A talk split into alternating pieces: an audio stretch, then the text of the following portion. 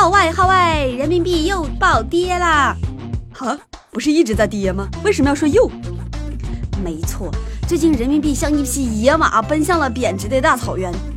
关于人民币贬值这事儿，新闻里天天说，但不少吃瓜群众还是一脸蒙圈的问：“这是为什么呢？怎么就天天贬值呢？”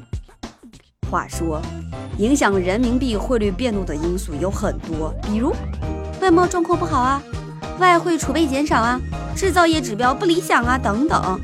再加上这个月初，美国公布了最新的经济数据，经济基本面反弹。哎呦，不错！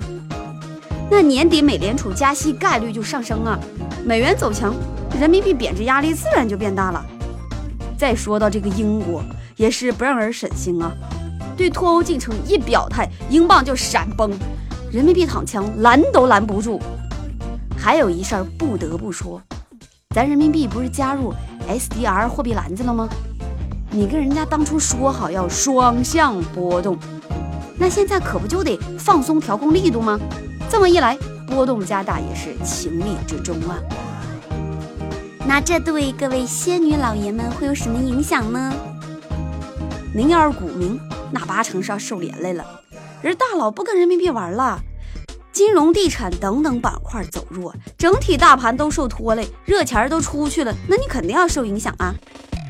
您要是炒房，我就再跟您絮叨絮叨。人民币贬值，大佬们都甩下楼市带着钱跑了，楼市供大于求，房价可能会有下跌，请注意是可能，我这只是个预测，因为房价明明还是很高啊。那不少留学党就比较受伤了，一夜之间父母要花更多的钱，衣食住行加学费，没有最贵，只有更贵。那热衷于海淘的姑娘们。也许你们就不能愉快的买买买了，需要比以前花更多人民币哦。那对于米多多这种普通老百姓呢，影响最大的大概就是出国旅游了，收费肯定提高，购物也会更贵。所以呢，我选择乖乖待在办公室工作。那听完这些呢，好多吃瓜群众的瓜都要下掉了，看来。是时候告诉大家应对的招式了。你要海淘，你就从英国买；实在不行，欧元区也行。谁让他们当初贬值在先，这回就恕我们先买为敬了。那你要出去玩，美国呢，咱就省省吧。但是呢，你可以考虑一下去欧洲十国游啊。但甭管你要干嘛，刷银联卡，别刷 Visa 卡，因为。银联卡按刷卡当日汇率计算，而 Visa 卡呢是按还款当日汇率计算。那既然人民币贬值，当然早用早安心呢。那各位最关心的投资咋整呢？国庆呢，黄金大跌，大家可以适当考虑入手一些。那既然美元还要升，你可以干脆把人民币换成美元存银行啊。虽然每人每年最多换五万美元。虽然不如人民币利率高，但是不会缩水呀。